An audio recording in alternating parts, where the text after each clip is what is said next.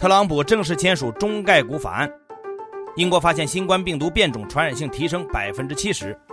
中国收紧自美国回国检测标准，将不再接受指尖血取样报告。财新 Morning Call 唤醒你的资讯早餐，今天是十二月二十一号，星期一。各位听友早，我是张红，欢迎收听今天的节目。先来听昨夜今晨的头版大事件。昨天，在中国财富管理五十人论坛举办的峰会上，全国政协外事委员会主任、财政部原部长楼继伟针对资本市场发展的问题发表了一系列讲话。其中，对于金融业的发展，他表示，金融业应该进一步向分业转型。虽然从直观上看，混业经营有利于节约经营成本，但也容易蕴藏和传递风险。导致金融风险问题愈演愈烈，对国民经济带来较大的系统性风险。而且混业经营会要求金融监管从分业监管转为精细的网格化监管，不仅难度较大，还会大幅增加金融机构的合规成本。针对金融平台的问题，楼迪伟表示，金融创新必须在审慎监管的前提下进行。一家数据金融平台如果可以服务上百家银行，当然最有效率，但风险也会最大。所以监管不得不在效率和风险之间做出平衡，防止赢者通吃，大而不能倒，留下系统性风险隐患。最近对某数据金融平台的约谈和暂停上市，实际上是在事前事中防范系统性风险。他认为可以限制和单一平台合作的银行数量，并按同样的条件让多家平台做类似的业务务，形成竞争。另外，对于最近的债市违约，特别是大型国企违约的事件，楼继伟表示，债券市场目前存在的第一大问题是市场分割、发行和监管不统一；第二大问题是交易所市场和银行间市场交易分割。而问题解决的基础条件则是统一发行标准、交易流通、监管机制。改革如果不加快推进，债券市场将会是下一个风险集中的爆发点。正好，咱们接着说说永煤债背后的问题。前天下午，帮永煤违规发债的海通证券发布公告称，就交易商协会的自律调查开展了自查自纠和内部问责工作。对固定收益部、融资部、海通资管、海通期货等多个相关业务的负责人给予了处分和经济处罚。有业内人士对此表示，海通证券的这一内部问责结果，说明了公司为违规结构化发债提供了全链条的一条龙服务，包括发行、自营、资管以及下级机构海通期货做通道等等，也很明显的表现出海通证券的风险隔离机制远远没有落实。中概股在美国的限制最终落地。十八号，美国总统特朗普正式签署了《外国公司问责法案》，将要求上市公司披露是否受外国政府拥有或控制。如果外公司连续三年没有通过美国公众公司会计监督委员会的审计，将被禁止在美国任何交易所上市。值得一提的是，拜登上台以后，原则上可以针对某项问题提出新的命令，法院也可以否决总统令的执行。但市场认为，从目前来看呢，短期内比较难实现。中概股的监管并不是拜登上台后的优先事项。同样是在十八号，美国商务部宣布将把中芯国际等五十九家中国实体列入出口管制实体清单。对此，中国商务部发言人表示，中方对此坚决反对，再次敦促美方停止单边主义、霸凌主义的做法，给予包括中国企业在内的各国企业公平待遇，多做有利于中美两国经贸合作、促进全球经济恢复发展的事儿。中方将采取必要的措施，坚决维护中国企业合法权益。除了中芯国际，这次被列入实体清单的还有大疆创新，理由是违反了美国的外交政策利益。有业内人士表示，国内无人机对美国芯片的依赖程度较大，评估大疆的受影响程度，主要看公司需要采购多少含有美国技术的芯片。昨天晚上呢，大疆回应称，公司将继续在美国销售，美国的客户可以继续购买和使用大疆的产品。接着来说疫情。十九号，北京新增两例境外输入病例，其中一人有三十九名密切接触者，目前都已经集中隔离观察，没有异常报告。北京市疾控中心表示，境外回国人员要认真了。解相关检测要求，尽量选择直航，避免转机带来的感染风险。入境时要如实进行健康申报，严格执行十四加七医学观察，遵守防疫要求。出现任何身体异常要及时报告。最近呢，由于从美国输入中国的确诊病例大量的增加，中国也收紧了从美国返回人员的检测标准。从美国西部时间二十三号起，血清抗体检测必须由专业医护人员通过静脉血方式完成采样，不再接受指尖血方式完成的检测。除此之外呢，报告上还必须注明检测方式和采样方式。中国驻美国使领馆也再次提醒大家，慎重考虑疫情期间的感染风险，务必牢记：非必要、非紧急不旅行。昨天呢，广州南沙区新增一例无症状感染者，是一家入境人员隔离酒店的勤杂工作人员。目前确定东涌镇居委会等地呢是重点排查范围，已组织开展重点人群核酸检测筛查。十九号，沈阳在开展进口冷链食品的监测过程中，发现一辆厢式货车里有两份印度产的卡式叫菇鱼，外包装核酸检测呈阳性，目前已对相关车辆及货物全部封存。涉及其他省市的相关信息已经横传，有关货物没有流入市场，所以接触人员和外环境样品检测也都是阴性。据多家港媒昨天报道，有一名六十三岁的新冠确诊男患者在住院期间擅自离开医院，去向不明。警方目前已经在社交媒体上发布了患者的照片进行通缉。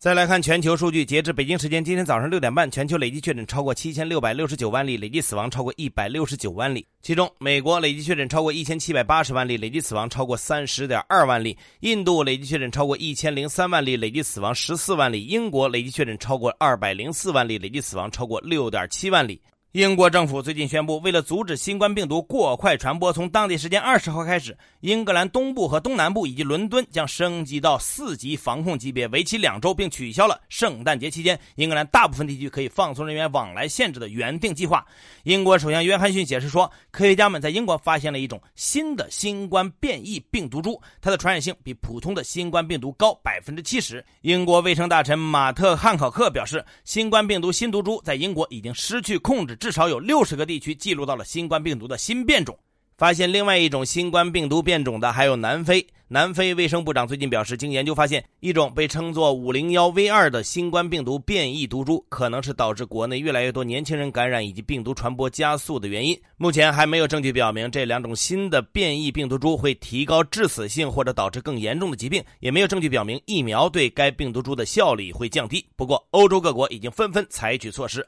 昨天，荷兰卫生部门表示，因为荷兰境内已经发现了一例感染变异病毒株的新冠病例，所以决定从二十号到。明年一月一号将禁止搭载英国乘客的航班飞抵荷兰。希腊宣布，自当地时间二十一号早上六点起，所有来自英国的人员入境希腊后都需要强制隔离七天。葡萄牙宣布，从当地时间二十一号起，只允许拥有葡萄牙国籍或持有葡萄牙居留许可的旅客从英国入境，而且入境旅客必须在抵达时出示新冠检测阴性证明，不然将被检测并隔离。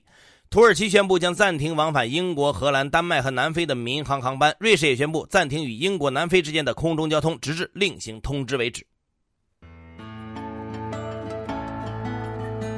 好，接下来关注今天的财新说，如何看待互联网平台反垄断？财新周刊发表社论认为，互联网平台经济反垄断要考虑互联网行业的特性，但更重要的是对平台行为后果的认定。如果产生了实实在在的危害，那么监管部门就不能坐视不管。防止资本无序扩张，需要以法治为准绳，营造和保护公平的竞争环境。不能将中央精神狭隘的理解为不允许资本扩张，更不能歪曲为否定市场经济。强化反垄断和防止资本无序扩张，实际上是一体两面。反垄断一方面要进一步完善法律法规，加速理顺反垄断机制；另一方面，反垄断要摒弃对平台的极端化认识，要排除干扰，严格按照法治精神坚定推进。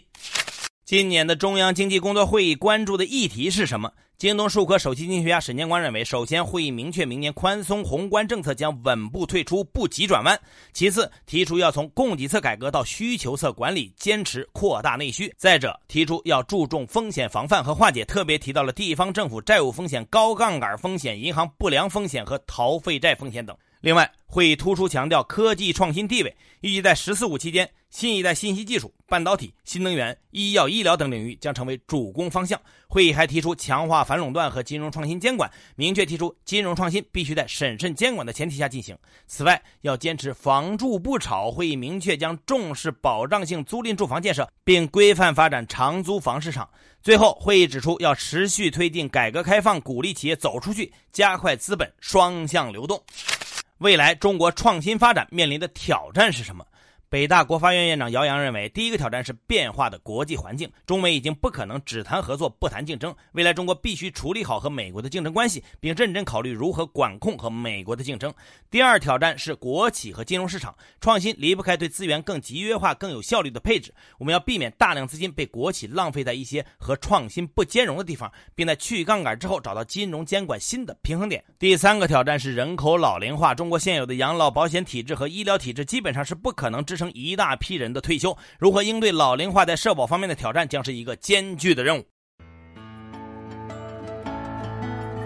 更多专家观点，请收听财新 FM。你可以通过财新 App 右上角的小耳机找到我们。接下来是一线短消息，看看今天有哪些重要资讯不容错过。国家发改委、商务部联合发布《外商投资安全审查办法》，明确限定军工等重要领域的外商投资。办法将从明年一月十八号起施行。昨天起，商务部对原产于美国、韩国和欧盟的进口三元乙丙橡胶征收反倾销税。最高法、最高检等五部门发布通知，指出非法出租、出售、购买电话卡和银行卡的人，要在明年一月十五号前主动投案自首，否则将依法从严惩处。国家统计局发布数据显示，截至二零一九年年末，中国六十岁及以上人口约二点五四亿，占总人口的百分之十八点一。上交所表示，暂免收取定向可转债上市初费和上市年费，交易经手费每笔最高不超过一百元。天津市出台新规，将试点长期护理保险制度，以减轻重度失能人员及其家属的负担。因殴打学生、逼迫学生写不雅检讨，山西临县一中学校长被免职，并被当地公安机关行政拘留。京东金融 App 表示，已停止新增上线互联网存款产品。截至目前，蚂蚁支付宝、百度度小满金融、腾讯理财通等平台都已下架这类产品。出租车产业联盟致函市场监管总局和交通运输部，呼吁继续进行对滴滴优步合并案的反垄断调查。因大股东占用资金问题没有得到解决，银保监会免去君康人寿现任董事长陆长青和董事陈岩的职务。上汽集团移动出行品牌想到出行宣布，已完成超过三亿元 A 轮战略融资，由阿里巴巴和宁德时代共同投资。当地时间十八号，沃尔玛在 TikTok 上直播推销服装商品，这是 TikTok 在美国进行的第一场直播带货，实时在线人数最多时接近两万。当地时间十八号，日本央行宣布维持利率水平不变，同时把企业融资优惠政策期限延长半年。当地时间十八号，据美国媒体报道，美国国务院将关闭驻俄罗斯弗拉迪沃斯托克总领馆，并暂停驻叶卡捷琳堡总领馆的工作业务。当地时间十八号，匈牙利通过修宪案，明确禁止同性伴侣和未婚伴侣收养儿童。再来看今天的财新理财日历，十一月全社会用电量六千四百六十七亿千瓦时，同比增长百分之九点四，其中城乡居民生活用电量同比增长百分之七点三。受经济持续恢复、低温天气、煤炭价格上涨影响，近期南方多地出现拉闸限电现象。最后呢，仍然是我们的互动时间，今天我们的话题就是互联网平台反垄断。各位听友。你的生活中有感受到行业巨头的垄断吗？你如何看待互联网平台的垄断行为呢？欢迎关注财新视听的公众号“财新视听”，找到今天的节目推文，在下方评论你的观点，我们会抽取十位听友，每人获得一张晴雅集的电影票，先到先得，数量有限。好，以上消息来自于我们财新网，还有新华社。各位安心上班，好好挣钱。明天财新 Morning Call 依然准时上线，唤醒你的资讯早餐。